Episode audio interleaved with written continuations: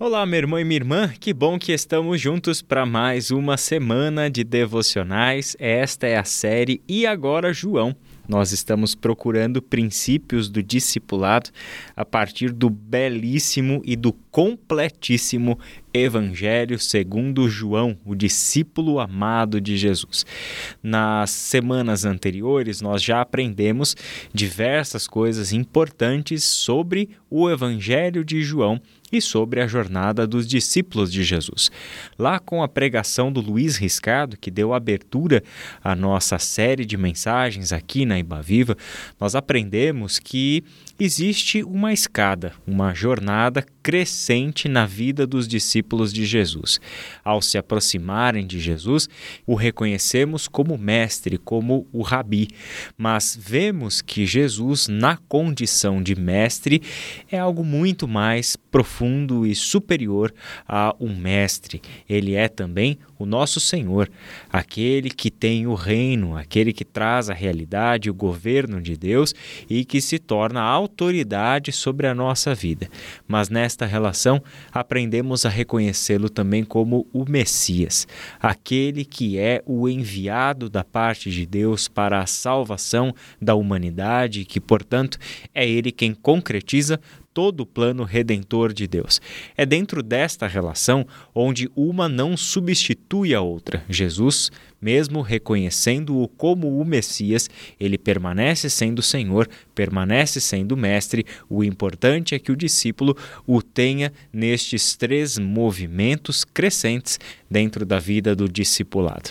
E toda jornada tem um início toda a jornada tem um ponto de partida e vemos os evangelhos contando para nós pontos de partida de diversas pessoas que passaram a seguir Jesus.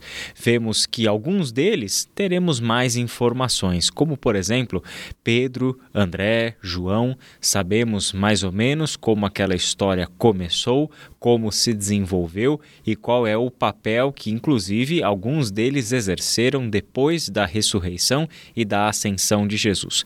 Outros personagens aparecem e somem na mesma narrativa. É o caso do personagem que nós vamos olhar hoje, que é Nicodemos, a partir do capítulo 3 do Evangelho de João.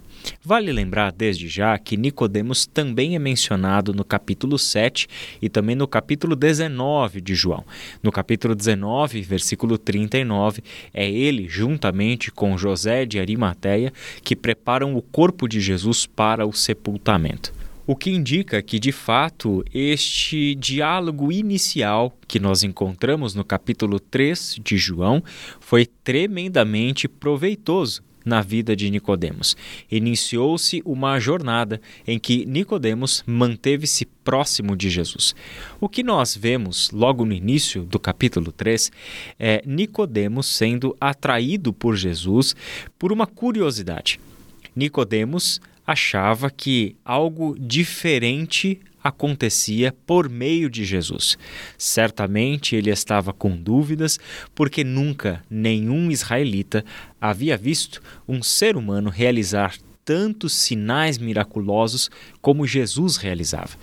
Eles olhavam para Jesus e percebiam nele, era evidente a sua autoridade e o seu poder.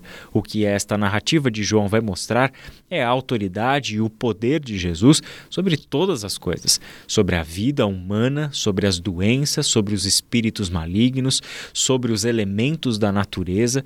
Jesus demonstra que, de fato, é o agente de Deus da criação e que permanece como superior e voz de comando para toda a criação. Nicodemos então se aproxima de Jesus é, com uma afirmação e ao mesmo tempo uma afirmação que traz consigo a sua dúvida. Havia um fariseu chamado Nicodemos e ele era uma autoridade entre os judeus. Ele procurou Jesus à noite e disse: Mestre, sabemos que ensinas da parte de Deus, pois ninguém pode realizar os sinais miraculosos que estás fazendo se Deus não estiver com ele. Essa é a constatação inicial que Nicodemos faz. Reconhece em Jesus um mestre e reconhece que ele faz o que faz da parte de Deus. Não é possível que alguém realize os sinais miraculosos que Jesus realizava se Deus não estiver com ele. Em resposta, Jesus declarou: Digo-lhe a verdade, ninguém pode ver o reino de Deus se não nascer de novo. O interessante é que Nicodemos chega com uma afirmação que reconhece Jesus como mestre e reconhece que ele vem da parte de Deus. E a resposta de Jesus aparentemente não tem nada a ver com a afirmação que Nicodemos fez sobre ele ele aponta para o reino de Deus e a necessidade do novo nascimento. Jesus então chama a conversa para onde ela realmente interessa, aonde ele realmente queria tratar este assunto com Nicodemos. Isso faz com que Nicodemos evidentemente fique com uma dúvida. Ele pergunta: como alguém pode nascer sendo velho? É claro que não pode entrar pela segunda vez no ventre de sua mãe e renascer.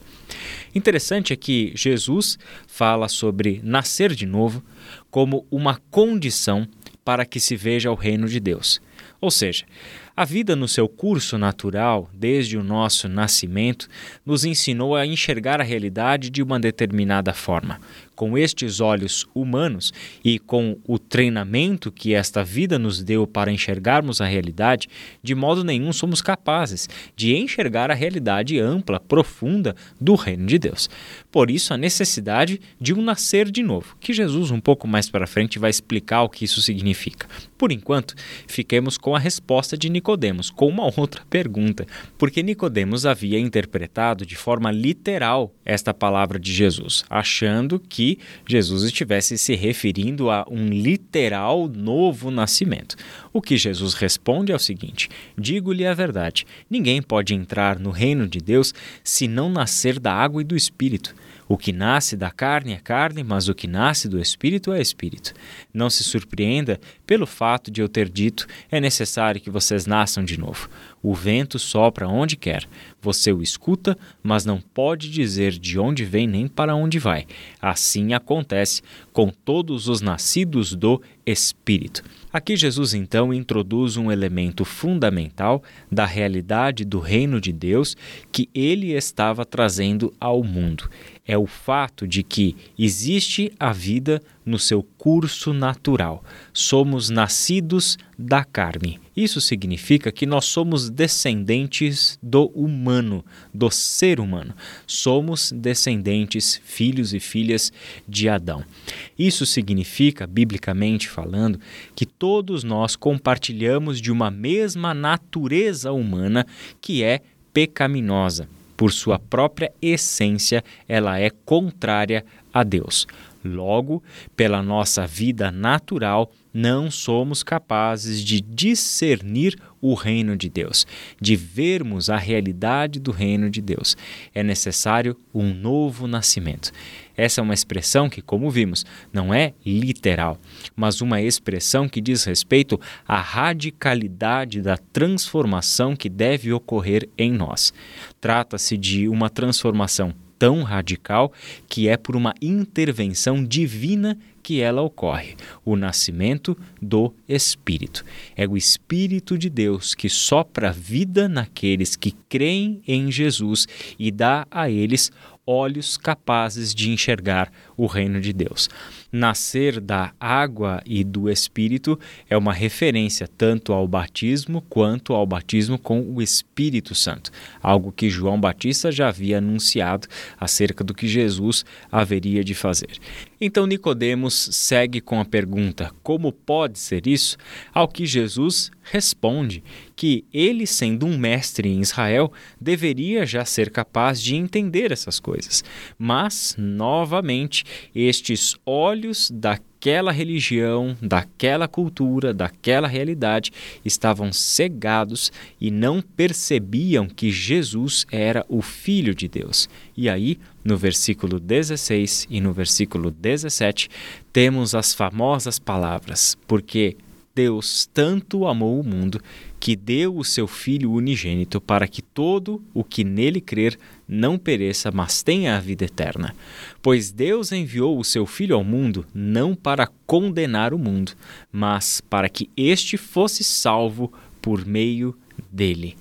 É aqui que se define a missão de Jesus, o Filho de Deus: vir a este mundo para conceder vida eterna.